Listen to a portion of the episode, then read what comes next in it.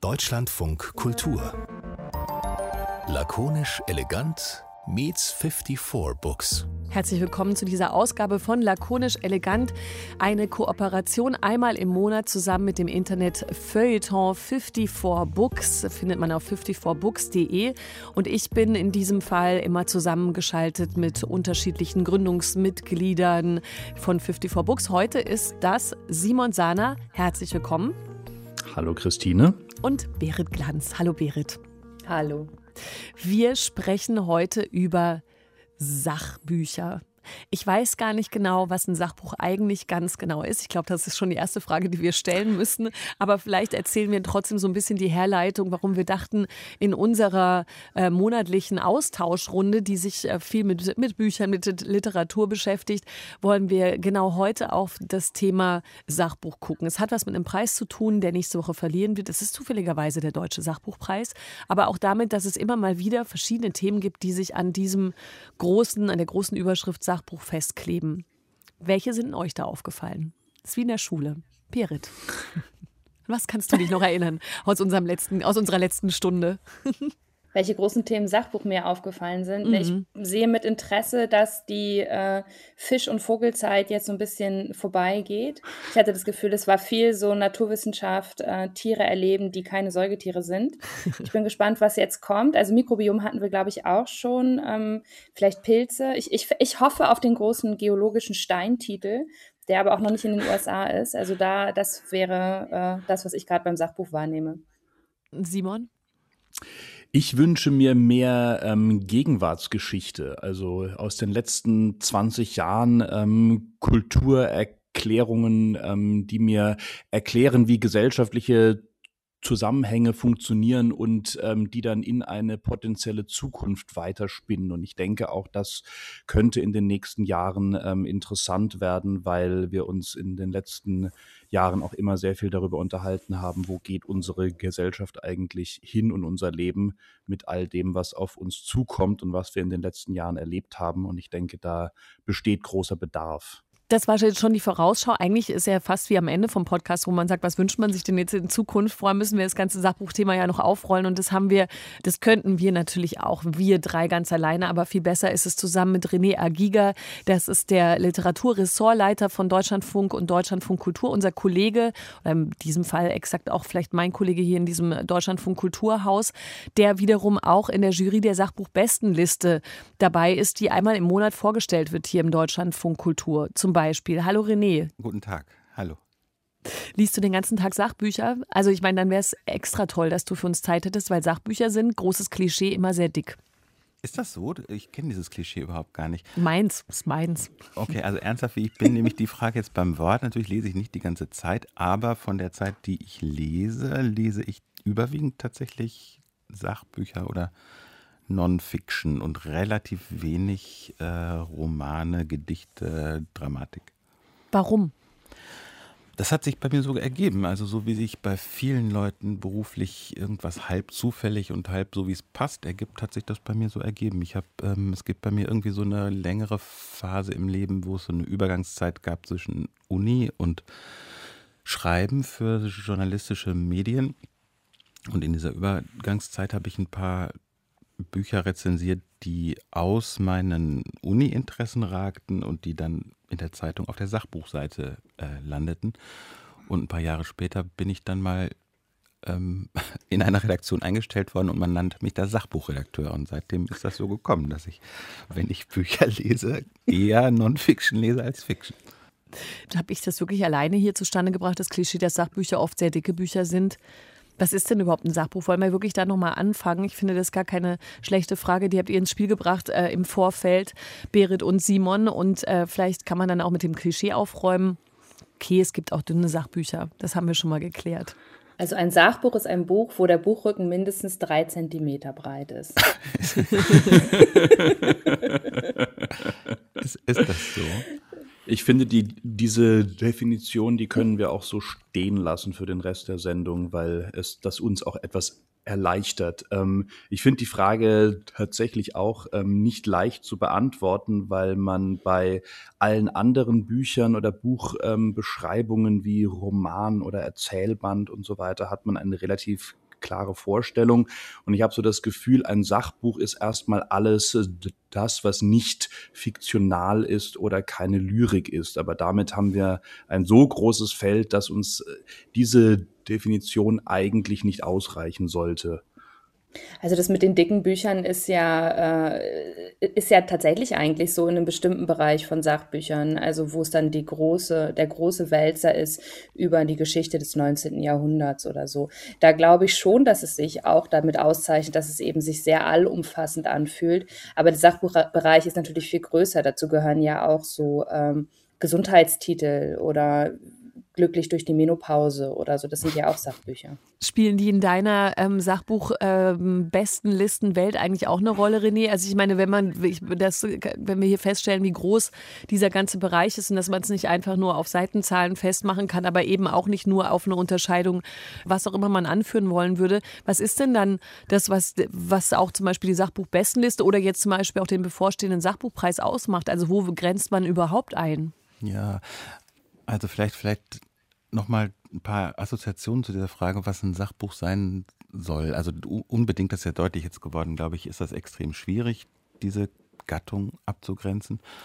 Ähm, ich denke zum Beispiel, wenn ich diese Frage höre, an so ein paar Kollegen, die äh, Bestenliste, Bestenlisten für Romane oder so für belletristische Literatur sehr sinnvoll finden, aber Bestenlisten für Sachbücher ablehnen mit dem Argument, dass das ja immer nur Äpfel mit Birnen vergleichen sei.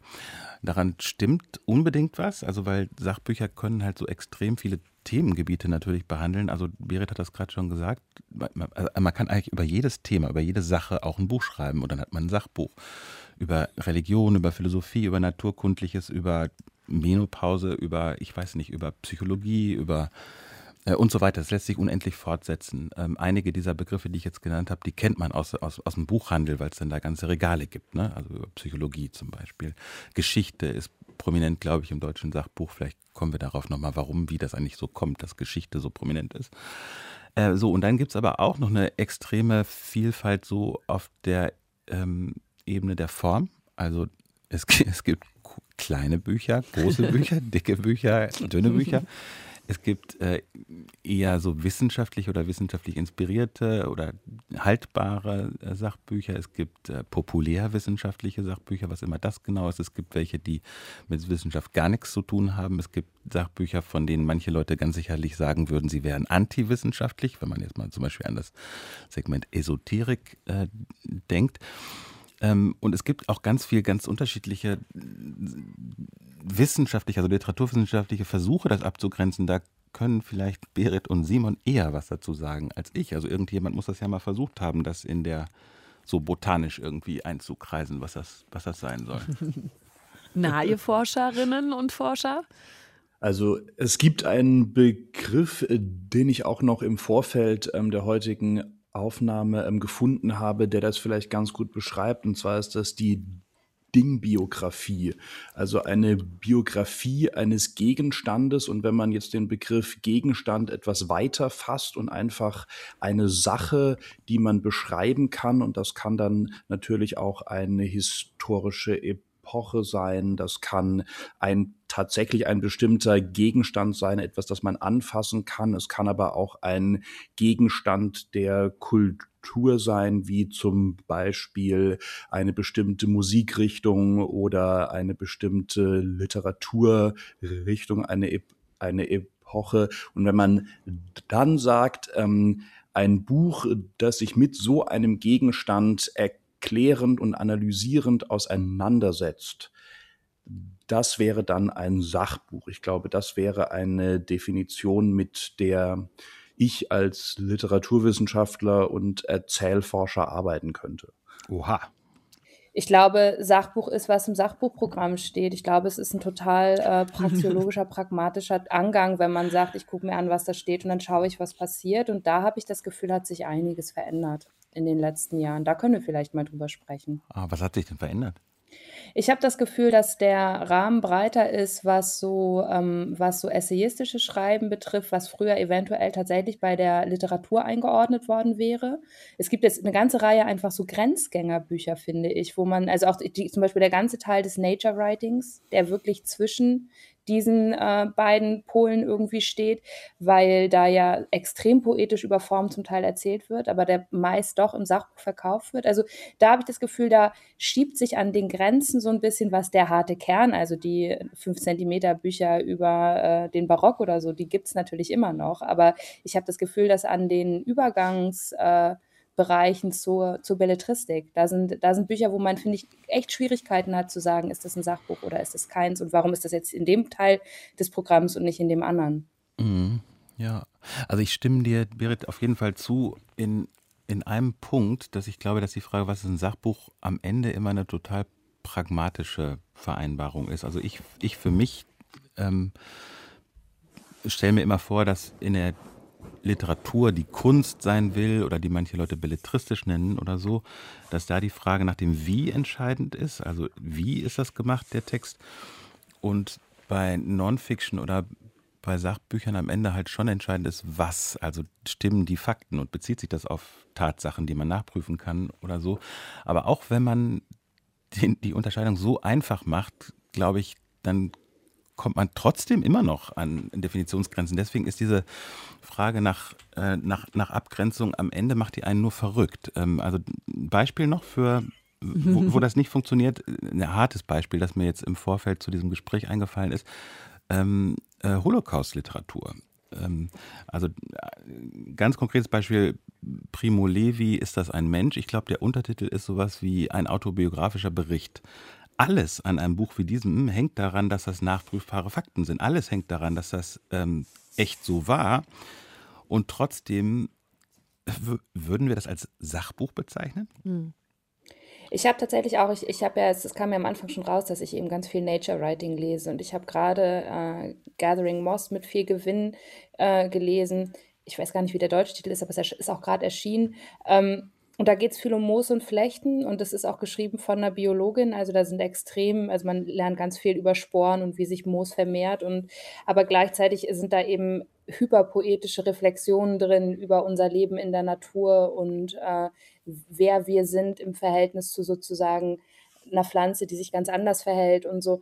Und da habe ich beim Lesen wirklich gedacht, dass das eigentlich also jenseits von, von allem ist. Also wo, wo ich, natürlich sind die Fakten alle verifizierbar, das ist ja auch, verkauft sich auch dadurch, dass eben diese Frau diese irren Kompetenzen hat in diesem speziellen Bereich.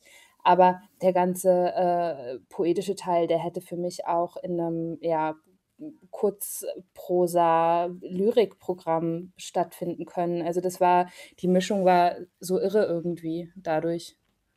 Aber wofür ist denn diese Unterscheidung? Also ich meine, jetzt macht uns das Spaß natürlich, das zu analysieren und wo dann die Unterscheidung liegt. Aber andererseits hat die ja auch ihre Begründung, also weil du gerade Primo Levi erwähnt hast, René, und wir jetzt so rumstreunern zwischen verschiedenen ähm, äh, Büchern, die Sachbücher sein könnten oder vielleicht auch nicht und die in dieses oder jenes Genre oder jene Kategorie eingeteilt werden. Wofür ist denn unsere Unterscheidung eigentlich am Ende wichtig? Das ist vielleicht so eine bisschen plumpe Frage, weil man dann den gesamten Literaturbetrieb nach seiner Unterscheidungsfähigkeit fragen müsste. Andererseits ist es ja nun mal so, also du bist für die Sachbücher zuständig. Wir haben diese, ich sage vielleicht nochmal das Datum, heute ist der 27. Mai, nur für alle richtigen Nerds. Am 30. wird dieser Sachbuchpreis vergeben.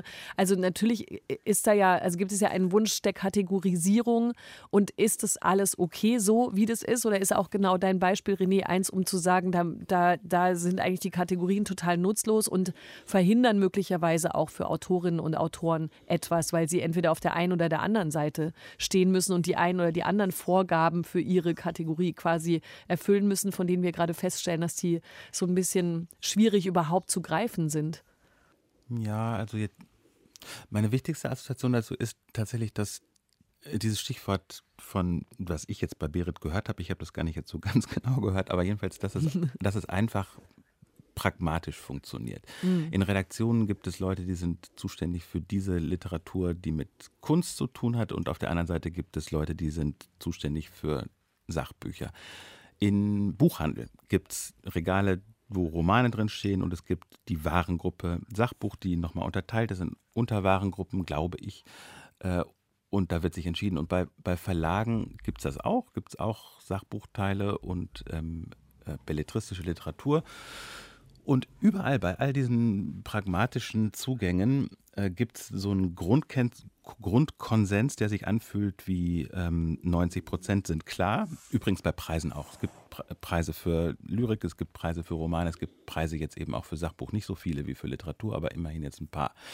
Ähm, Grundkonsens, der sich anfühlt wie 90 Prozent. Und dann gibt es eben so Grenzbereiche von denen Berit vorhin sagte, dass sie größer geworden sind. Das kann sein, das kann ich nicht beurteilen. Jedenfalls sind sie sichtbarer geworden und die sind, also ich würde fast sagen, natürlich auch besonders interessant. Also.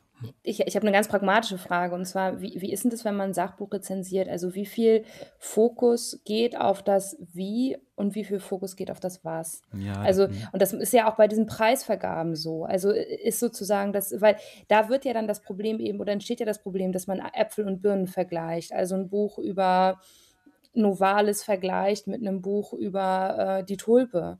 Ähm, ja ist dann da das Wie entscheidend? Weil ich meine, das Was vergleichen wird ja schon schwierig, oder?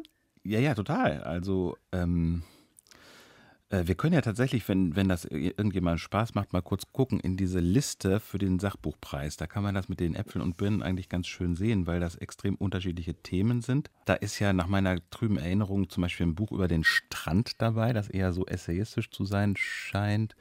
Äh, gleichzeitig sind da so äh, dicke Sachbücher dabei, wie du, Christine, vorhin sagtest, äh, über das deutsch-russische Jahrhundert ähm, äh, oder über die Hohenzollern und die Nazis und so weiter. Das sind jetzt zum Beispiel die letzten beiden, sind zwei einfach historische Sachbücher, die auf Forschung basieren, von Lehrstuhlinhabern geschrieben. Die haben so ein bisschen Vergleichbarkeit dadurch, dass es ein hohes Maß an Gemeinsamkeit zunächst mal gibt. Aber es ist was kom komplett anderes als jenes Buch über erzählende Affen oder jenes andere Buch über den Strand. Ich denke, was man an diesen Büchern auf der ähm, Sachbuchpreis ähm, Shortlist ganz gut sehen kann, ist, dass ihr gemeinsamer Nenner ist, dass sie sich eben auf eine ähm, verifizierbare Realität beziehen. Und um da vielleicht auch nochmal auf diese Frage zu kommen, ähm, warum diese Unterscheidung wichtig ist, weil ich glaube, dass die Relevanz dieser Unterscheidung vor allem in einer ethischen Frage liegt. Weil wir hatten vorhin das Beispiel von Primo Levi und es gibt sozusagen ein Negativ-Gegenbeispiel und zwar ist das Benjamin Wilkomirski mit seinem Buch Bruchstücke, in dem er ähm, scheinbar eine Kindheit im Holocaust nacherzählt hat, wo sich später herausgestellt hat, das ähm, war mindestens größtenteils gelogen. Wahrscheinlich hatte das mit anderen ähm, traumatischen Erinnerungen ähm, zu tun, die er auf den Holocaust übertragen hat. Jedenfalls hat es nicht gestimmt. Und das ist dann ein großes ethisches Problem, wenn man eben vorgibt, etwas ähm, zu erzählen, was sich wirklich so zugetragen hat, sei es, ob es einem selbst geschehen ist oder ob es ähm, sich auf andere bezieht und sich dann herausstellt, ähm, dass das in Wahrheit erfunden ist. Und ich denke, das ist so diese relevante Unterscheidung, die hier wichtig wird. Und dann, wenn man ähm, diese Unterscheidung getroffen hat, um zu der Bewertbarkeit ähm, zu kommen, dann könnte man wahrscheinlich die Frage stellen, was ist denn der jeweilige Anspruch? Also was ist das Ziel des jeweiligen Buches und erfüllt es dieses Ziel auf seine spezifische Art und Weise? Und dann kann man vielleicht auch ein Buch wie das deutsch-russische Jahrhundert von Stefan Kreuzberger vergleichen mit Erzählende Affen von Samira El-Uazil und ähm, Friedemann Karich. Also ich denke, da funktioniert dann die ähm, Bewertbarkeit untereinander auch. Mhm.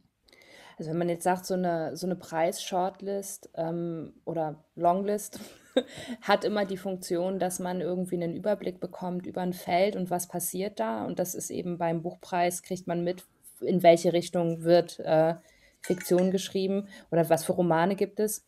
Ähm, und beim Sachbuchpreis äh, kriegt man eben mit, es gibt diese riesige Bandbreite an Sachbüchern, dann funktioniert es ja sowieso sozusagen als Anreizschaffung, dass man so ein Mosaik von Vielfalt irgendwie vorgeführt bekommt vielleicht. Das äh, vermute ich ist auch der Sinn hinter solchen äh, bei, bei solchen Preisen und auch dieser Bandbreite, die dann da steht, das ist ja nicht nur der Sachbuchpreis, es ist ja auch die Sachbuchliste bei der Leipziger Buchmesse. Ne? Der Preis ist ja auch, wo man immer denkt, oh, das ist jetzt ein Professorentitel, in den sind vielleicht viele Jahre gewandert und das andere ist eben ein Buch, was sichtlich in einer kürzeren Zeit geschrieben ist, weil es einfach unter ganz anderen Produktionsbedingungen stattfindet. Was, was ich mich frage, ist, äh, Nee, das, die Frage stelle ich jetzt mir doch nicht. Da warte ich. Aber das ist jetzt ein ganz toller Cliffhanger. Ich bin wahnsinnig neugierig. genau.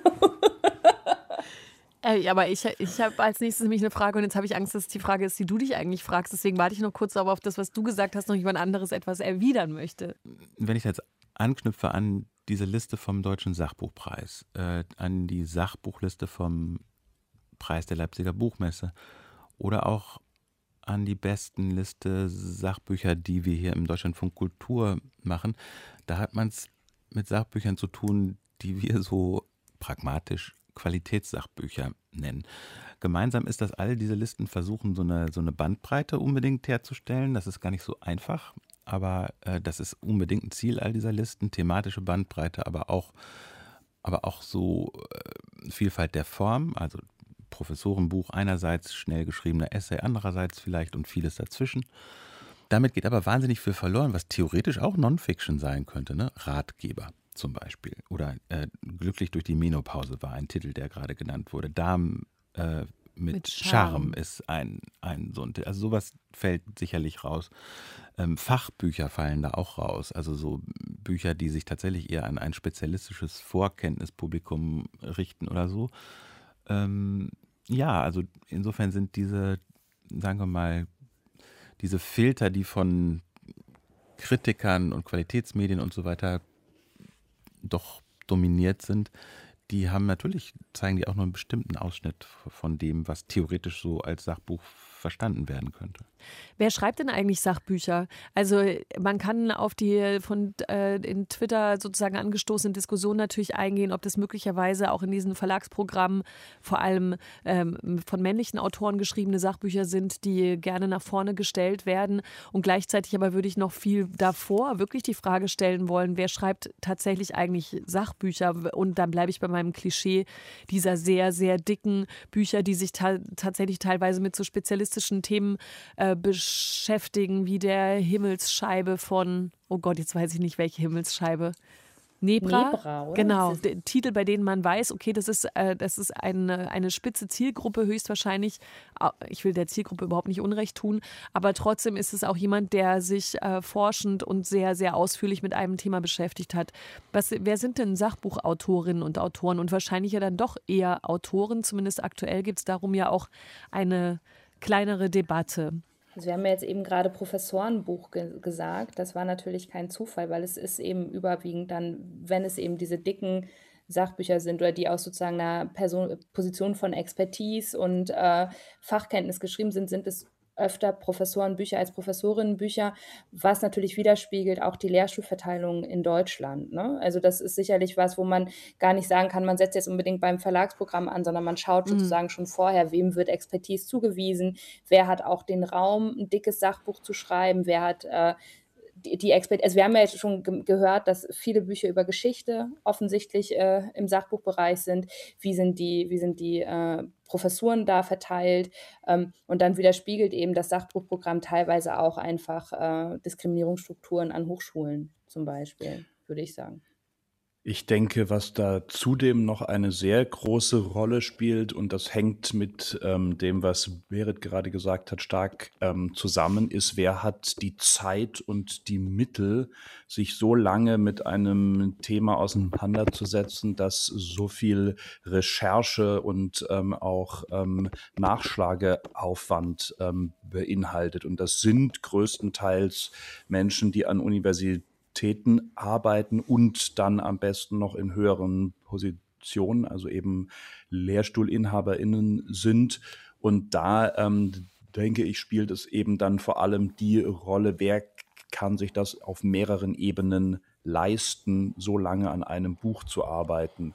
Und ähm, vor dem Hintergrund ähm, ist, glaube ich, auch diese Verteilung, dass es dann doch ähm, eben Diskriminierungsstrukturen abbildet, relativ nachvollziehbar, selbst wenn es dann aus den Lehrstühlen hinausgeht auf andere Felder, weil natürlich auch in dem Moment ähm, die finanziellen und ähm, zeitlichen Mittel vorhanden sein müssen. Hm. Also ich glaube, dass die kürzeste Antwort auf die Frage, wer schreibt Sachbücher, ist äh, Professoren und Journalisten. Äh, wo, wo, wobei, wobei die jeweils männlichen Formen jetzt Absicht sind. Also ähm, männliche Professoren, männliche Journalisten. Und dann gibt es natürlich auch noch andere Autorinnen und Autoren, die Sachbücher schreiben, aber das ist eigentlich in jedem Fall eigens nochmal zu anzugucken dann. Also wo haben die eigentlich die Zeit und das Geld her, um sich länger und intensiver mit einer Sache dann zu beschäftigen? Im Prinzip äh, ist zumindest im sogenannten Qualitätssachbuch äh, gibt so eine, gibt so eine ein, also schnell zu erkennende Dominanz von äh, Männern, Professoren, Journalisten. Es hat sicherlich auch damit zu tun, wie äh, Verträge zustande kommen im Sachbuchbereich. Denn äh, es ist anders als, äh, als in der Belletristik, wird äh, ein Sachbuch gepitcht, meist mit einer Gliederung und einem Exposé und dann kommen schon Verträge zustande. Und da ist äh, dann teilweise natürlich auch einfach ein sehr entscheidender Faktor, ähm, wer ist die Person, die dieses Sachbuch schreibt? Ähm, bringt die sozusagen von außen schon genug Meriten und äh, Autorität mit, dass wir sagen können, ja, ein Buch von dieser Person über dieses Thema wird sicherlich äh, funktionieren. Das bedeutet auch da, kommen natürlich dann solche Fragen rein, wie wem wird eben Expertise zugewiesen, wen halten wir für eine Autorität in seinem Fachbereich und so weiter.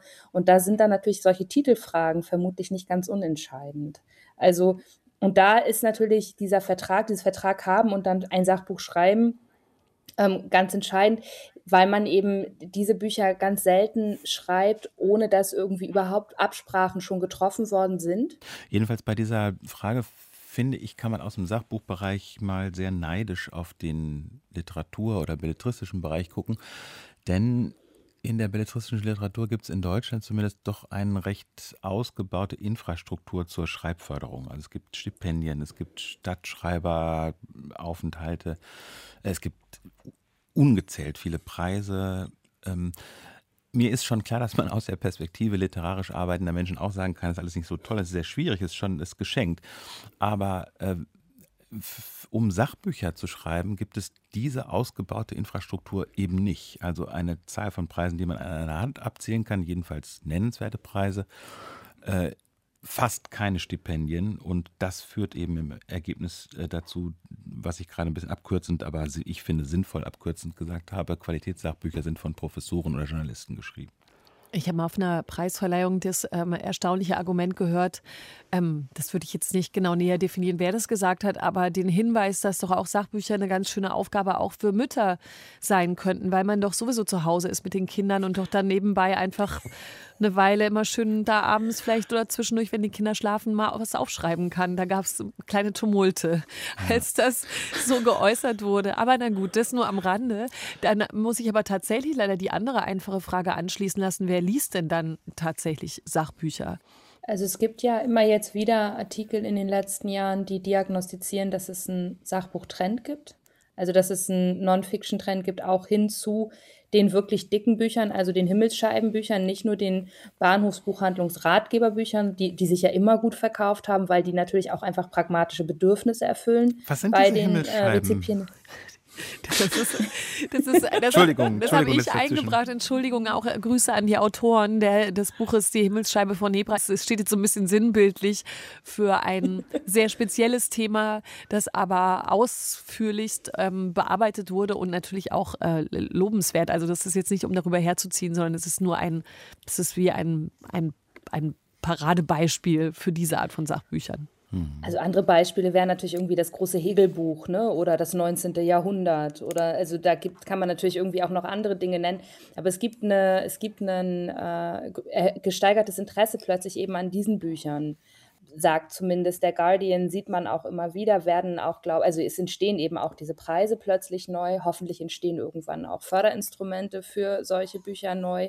Ähm, warum ist das so? Also warum lesen Leute plötzlich dicke Wälzer über die Himmelsscheibe des 19. Jahrhunderts oder Hegel verstärkt oder vermehrt? Warum kriegen die mehr Resonanz? Ist das, ist das so? Also falls, falls das so ist, dann wäre jetzt mal so eine schnell, schneller, spekulativer natürlich Erklärungsversuch, weil wir äh, ganz, ganz viel Wissen und Nachschlagen seit einigen Jahren ganz breit eingeübt haben übers Netz. Und da kann man ja auch extrem viel ähm, befriedigen an Fragen und an Wissensfragen und an Weitergucken und so weiter, was früher vielleicht dünnere Sachbücher erledigt haben, aber alles, was darüber hinausgeht, über schnelle Wissensbeantwortung, das eben nicht. Und im Buch kann man sich, wenn es ein gutes Buch ist, Sachbuch ist, besser orientieren, weiterdenken, interpretieren, vertiefen und so weiter. Es gibt, es gibt auf jeden Fall ähm, von 2018 ist das ein Artikel im Guardian, wo ähm, wirklich Buchverkaufsdaten äh, untersucht worden sind und der hat den äh, schönen Titel Why Brainy Books Became a Publishing Phenomenon. Und da geht es darum, dass eben in den letzten fünf Jahren, also 2000, ab 2013 quasi für uns sind es jetzt schon die letzten zehn Jahre, es einen starken Anstieg gibt äh, in äh, dem Verkauf von solchen Non-Fiction-Büchern und vor allem eben auch von Büchern, äh, die gar nicht unbedingt aus dem aktuellen Programm sind, sondern in denen eben ein Thema breit verhandelt wird. Also ähm, von da, also zahlenmäßig gibt es wohl dieses Phänomen der plötzlich sich verkaufenden oder auch länger und nachhaltiger verkauften dicken Bücher. Ich vermute, dass sich das teilweise übertragen lässt äh, auf, auf das deutsche äh, Feld, ja. weil das äh, teilweise ähnlich funktioniert, wahrscheinlich nicht eins zu eins, aber doch schon. Ähm, das bedeutet, das, was du meinst, ist wahrscheinlich einer der Gründe. Ne? Man kann schnell viel nachschlagen, aber wenn man in die Tiefe gehen möchte, dann hat das Buch halt irgendwie den Goldstandard, vermutlich. Ne? Ja. Ich glaube, es hat auch etwas grundsätzlich damit ähm, zu tun, dass in den letzten Jahren, und da wären wir wieder beim Internet, ähm, so Wissensvermittlung an sich sehr stark zugenommen hat. Also wenn man sich anschaut, was auf YouTube ähm, geschieht, also dass da ähm, die Kanäle, die Wissen vermitteln, eigentlich nur so aus dem Boden schießen, aber auch on, in anderen sozialen Netzwerken, also auf TikTok, auf Instagram, Wissensvermittlung ist ein Riesending. Und ähm, wie René und Berit auch gerade ähm, gesagt haben, was das Sachbuch dann eben kann, ist das in größere Zusammenhänge stellen und vielleicht auch nochmal, und ich denke, das ist ein ganz großer Vorteil und auch ein ganz großer Faktor am Sachbuch. Es kann Fakten vermitteln, indem es zum Beispiel auch ähm, anhand von Anekdoten, anhand von persönlichen Geschichten, anhand von vergessenen Geschichten und Persönlichkeiten größere Zusammenhänge erklärt. Und ähm, das ist dann vielleicht etwas, was das Sachbuch doch nochmal auf andere Weise kann als die anderen Medien. Und ich glaube, über so einen Zugang Wissen erzählt zu bekommen, kommen, ist etwas, was einen sehr großen Reiz ausübt, weil man damit natürlich dann auch eine Form von Unterhaltung verbinden kann mit ähm, der Bildung und sich damit natürlich auch das Gefühl und nicht nur ein Gefühl, sondern es stimmt ja auch, jedenfalls den Eindruck verschafft, ähm, man hat sich jetzt nicht nur unterhalten, sondern man hat auch noch etwas für seinen Intellekt getan und ähm, daraus speist sich, ähm, denke ich, ein großer Reiz ähm, der Sachbücher. Hm. Ich finde das lustig. Äh, ich dachte gerade darüber nach, dass ähm, bei Podcasts zum Beispiel gibt es ja die Durchhörquote, die auch mal nachmessen lassen kann. Und ich habe mich gefragt, wie das eigentlich bei Sachbüchern sich verhält, was so die Durchlesequote betrifft. Das ist, bleibt ja auf jeden Fall für alle ein Geheimnis, wie viel Wissen man sich nur theoretisch aneignen hätte wollen, aber vielleicht dann doch bei Seite 4, 410 oder auch 41 schon wieder aussteigt. Und was mir dabei aber auch in dem Zusammenhang eingefallen ist, ist, dass unsere letzte Folge die übrigens wirklich sehr empfehlenswert ist, äh, hier mit 54 Books und lakonisch elegant. Die ging ja einfach um die sehr einfache Frage, ist es eigentlich schlimm, wenn man wieder vergisst, was man in Büchern gelesen hat? Und das, dieses Phänomen trifft Sachbücher ja sicherlich auch, gerade wegen des vielen Wissens, was darin steckt und vielleicht der Enttäuschung, dass man im Nachhinein nicht mehr richtig zusammenfassen kann, worum es überhaupt genau ging. Und das klebt wiederum an einer immer wieder mal aufploppenden Debatte rund um eine App, die Blinkist heißt, die äh, verspricht, dass man in 15 Minuten Minuten oder 20 Minuten ganze Inhalte ganz, ganz dicker Sachbücher einfach sich kurz mal nacherzählen lassen kann. So die, die Debatte machen wir jetzt nicht mehr auf zum Ende dieses Podcasts, aber trotzdem passt es ja, glaube ich, schon alles so ein bisschen miteinander zusammen, weil dieses, der Wunsch nach Wissen ist das eine, aber gleichzeitig, äh, gleichzeitig passiert ja was auf diesem Markt, was auch interessant ist, nämlich, dass das Aneignen dieses Wissens, das also hat nicht mehr nur das dicke Sachbuch inne, sondern es gibt schon Parallelstrukturen, die genau das draus ziehen, worum es eigentlich den Menschen vielleicht, den Leserinnen und Lesern auch wirklich geht. Nämlich sag mir das doch, was ich dann später kurz in einem Gespräch fallen lassen kann oder womit ich mich ausreichend informiert fühle. Also interessant finde ich das total, weil das, ähm, also wir haben ja vorhin so unterschieden zwischen schnellem Nachgucken an bestimmten Orten im Netz und so vertieften Interpretieren und Weiterfragen und so weiter in bestimmten, bestimmten Büchern. Und dieses sowas wie Blinkist, das Sachbücher in ganz kurzer Zeit zusammenfasst, das, das, das klammert das wieder so zusammen. Also das mhm. versucht wieder so extrem handlich zu machen oder in Pillenform zu verabreichen, was zumindest ein fragenderes, tieferes Buch eigentlich versucht zu vermeiden. Und das erinnert mich so ein bisschen an eine bestimmte Art und Weise, wie bestimmte Sachbücher zumindest entstehen überhaupt. Ähm, es gibt so bestimmte Autoren, die fallen auf oder Autorinnen, die fallen auf in Talkshows, weil die da interessante Sachen sagen. Dann sieht das irgendeine Agentin und sagt, hey, du musst ein Buch schreiben. Und dann schreibt dieser Mensch ein Buch. Das ist 180 Seiten lang. Da steht das ein bisschen ausführlicher, was der Mensch in der Talkshow gesagt hat. Und ähm, dieses Buch wird dann von vielen Leuten vielleicht gekauft, vielleicht auch gesehen, von wenigen Leuten gelesen. Der eigentliche Effekt solcher Bücher ist, dass diese Menschen als Autorinnen oder Autoren wieder in der Talkshow sitzen und wieder das erzählen. Das genau. war für mich jetzt einfach nur so ein Beispiel für mhm. tatsächlich einen Kreislauf oder Recycling äh, zwischen unterschiedlichen Medien. Und da wären Sachbücher dann einfach nur eine Station im Kreislauf ich glaube, der, der Sachbuchtrend, der jetzt äh, kommt oder gekommen ist in den letzten Jahren, hat auch damit zu tun, dass viele Sachbücher besser oder interessanter geschrieben sind. Also dass es tatsächlich, unabhängig davon, ob man danach alles wieder vergisst, tatsächlich eine Freude ist, ein Sachbuch zu lesen. Also man quält sich nicht durch einen Wälzer, sondern man liest ein Buch, was wirklich ähm, sehr, sehr gut geschrieben ist und spannend ist. Und ich glaube, dass dadurch ähm, das Lesevergnügen, was Sachbüchern zugeschrieben wird, plötzlich in der Rezeption größer ist. Also dass Leute gerne Sachbücher lesen, weil es einfach auch Spaß macht, Sachbücher zu lesen, weil so viele gute Sachbücher geschrieben worden sind in den letzten Jahren als ich nachgedacht habe, warum, warum bin ich so anhänglich zu diesen Sachbüchern? Warum habe ich nicht irgendwann mal mich entschieden, mich um was ganz anderes zu kümmern, journalistisch? Ich glaube, für mich ist einer der, der wichtigsten Gründe, dass ich den Eindruck habe, dass der Sachbuchmarkt oder die Ausschnitte, die ich davon wahrnehmen kann, dass die sehr taugliche Indikatoren sind, um zu sehen, worüber die Gesellschaft sich gerade selbst verständigt.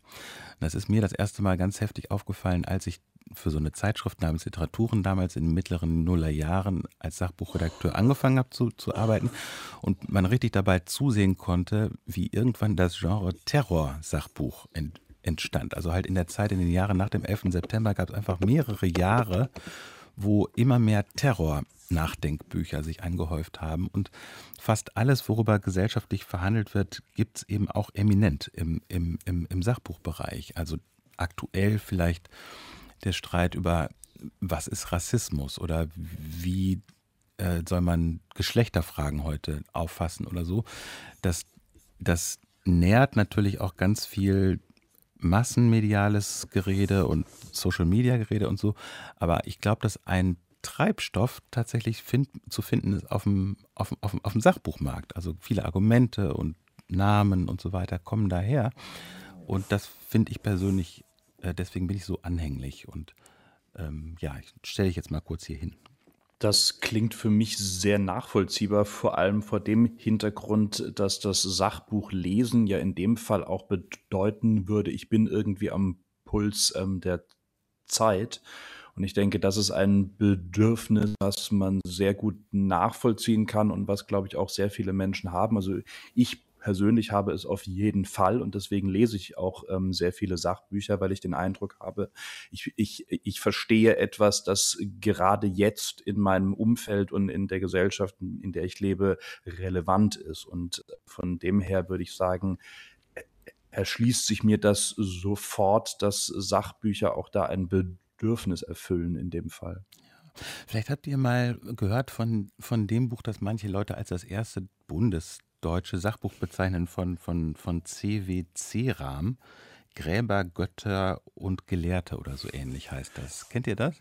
Ich nicht. Ich habe das tatsächlich mal nachgeschlagen, weil das nämlich auch, das wird immer als das erste Sachbuch genannt, ne? Genau. Und das, das war ja so ein Buch, was in allen äh, Eichen Furniermöbeln stand. Genau. Also ich erinnere, dass es bei meinen Großeltern eben auch stand. Genau, genau. Also wichtigste Tätigkeit dieses Buches ist Herumstehen in bildungsbürgerlichen äh, Buchregalen. Äh, und die zweitwichtigste Tätigkeit dieses Buches ist aber, dass man so im Rückblick ein bisschen was versteht über den Sachbuchmarkt. Das Buch ist 1949 erschienen und ist halt so ein Schmöker über die Geschichte der Archäologie. Ähm, also finde ich wahnsinnig interessant. Der Autor, also das ist ein Pseudonym, der Autor, der war vorher, wenige Jahre vorher, Kriegsberichterstatter und hat unter anderem so ein, so ein Durchhalteparolenroman geschrieben. Und, und mit diesem Sachbuch da aber einen totalen Bestseller über viele Jahre hinweg gemacht, den ich mir mit diesem Erfolg eigentlich kaum anders erklären kann, als dass diese Gesellschaft was vergessen wollte. Also sich wirklich ähm, ähm, so ein bisschen betäubt hat mit, mit, mit etwas Ewigem. So, also mit den Entdeckungen von Schliemann in Griechenland oder so. Ähm, ja, und, und so kann man halt durch die Jahrzehnte der Bundesrepublik gehen und gucken, was, was gab es da für große Bucherfolge und erfährt jeweils, finde ich, ziemlich viel ähm, äh, über, die, über die Zustände der Gesellschaft. Dazu gehört ja auch jetzt dieser Riesensachbucherfolg ähm, von Harari, die Geschichte der Menschheit heißt er, glaube ich, auf mhm. Deutsch, ne? Sapiens, ähm, über das man vermutlich auch sprechen müsste, und das ist, sprengt jetzt sicherlich den Rahmen, aber wo man, glaube ich, auch einiges erkennen kann, warum das plötzlich zu dem Zeitpunkt, also vor einigen Jahren, so wahnsinnig erfolgreich ist. Das ist, glaube ich, der größte Sachbucherfolg, den es je gab, oder? Also es ist ganz, ganz extrem auf jeden Fall ja. ähm, von den Verkaufszahlen und hat ja auch diesen allumfassenden Anspruch irgendwie uns äh, als Menschen zu erklären ähm, und hat irgendein Bedürfnis ja gestillt, wo ich mir noch nicht ganz sicher bin, was es ist. Ja, genau. Also das, ich finde es oberinteressant, über solche Sachen, also interpretieren, nachzudenken. Ganz, eine ganz schnelle Erklärung dafür habe ich auch nicht, aber mir leuchtet es total ein, dass du den Titel nennst und ich muss da sofort denken an sowas wie Globalisierung und Universalisierung. Ja. Also irgendwie wollen, es ist ja auch einfach ein global operierender Autor mit, mit extrem großen Buchkonzernen, die den nicht nur in der anglophonen Welt vertreiben. Ähm, Genau, also irgendwie versucht man da vielleicht sowas wie Allumfassenheit und Einheit der, des Menschentums oder so wie, wie, wieder, wie, wieder zu finden. Ganz im Unterschied zu einem anderen Hypererfolg auf dem deutschen Sachbuchmarkt, an den ihr euch sicherlich erinnern werdet. Der Titel heißt Deutschland schafft sich ab 2010 äh, und hat, glaube ich, so den Ton gesetzt für eine bestimmte Art von zeitgenössischem Rassismus die, die Sachbücher quasi wie so eine äh, Posterwand für die jeweilige Situation der Gesellschaft ist der eine wichtige Punkt, finde ich, den wir jetzt zusammengefunden haben. Und weil man das am Ende immer von Gesprächen so gerne macht, könnt ihr doch nochmal sagen, welches Sachbuch euch jeweils geprägt hat. Ich, ich müsste dann auch was sagen, aber während ihr was sagt, kann ich ja mal kurz nachdenken. Aber Berit, was wäre das denn bei dir? Ich habe da nämlich tatsächlich drüber nachgedacht und es ist total lustig, weil das Sachbuch, was ich wahrscheinlich am religiösesten gelesen habe und oft gelesen habe und immer wieder aufgemacht hat, ist das Buch Babyjahre von Remo Lago. ähm, was tatsächlich, ja, also da, da habe ich wirklich drüber nachgedacht, weil das eigentlich, das ist nämlich genau kein dickes Weltsachbuch, sondern es hat einfach ganz pragmatischen äh, Ansatz. Es erklärt eben, wie sich Kinder entwickeln, was mir sehr viele Fragen beantwortet hat auf so eine ganz entspannte Art und Weise. Ähm, und es ist sicherlich kein Buch, was in irgendwelchen Bestsellerlisten landet, aber es ist eigentlich für mich, würde ich sagen, das wichtigste Sachbuch gewesen in Toll. den letzten zehn Jahren. Ein Buch, das mich in den letzten Jahren sehr fasziniert hat, ist ähm, Deutsche Dämonen von Monica Black, ähm, das ein das Okkult Antisemitismus in, in Westdeutschland nach dem Zweiten Weltkrieg ähm, behandelt. Und was mich daran so fasziniert hat, war, dass das ein Thema war, von dem ich absolut überhaupt gar keine Ahnung hatte. Geprägt weiß ich nicht. Ich kann aber sagen, was ich aktuell lese. Charlotte Wiedemann, Den Schmerz der anderen verstehen, Holocaust und Weltgedächtnis und ein Buch, das ein Jahr alt ist, Assal Dardan, Betrachtungen einer Barbarin. Äh, meins reiche ich nach, vor lauter Aufregung über so viel Input an dieser Stelle. Und äh, wir sind fertig mit unserem lakonisch elegant und 54 Books Podcast für diese Ausgabe. In vier Wochen gibt es uns wieder in dieser Kooperation und lakonisch natürlich auch wieder nächste Woche. Und vielleicht könnt ihr uns ja auch über Twitter, Insta oder sonst wo schreiben, welches Sachbuch euch denn jeweils geprägt hat. Das wäre schön. Da können wir nämlich in der nächsten Folge vielleicht das Ganze zum Anfang noch mal kurz aufnehmen. Vielen Dank fürs Zuhören, sage ich mal im Namen von 54 Books Berit Glanz, Simon Sanner und vielen Dank, René Agiga, dass du heute unser Gast warst. Bis bald. Danke auch. Mehr von Deutschlandfunk Kultur hören Sie auch in unserer App, der DLF Audiothek. Jetzt kostenfrei herunterladen für Android und iOS.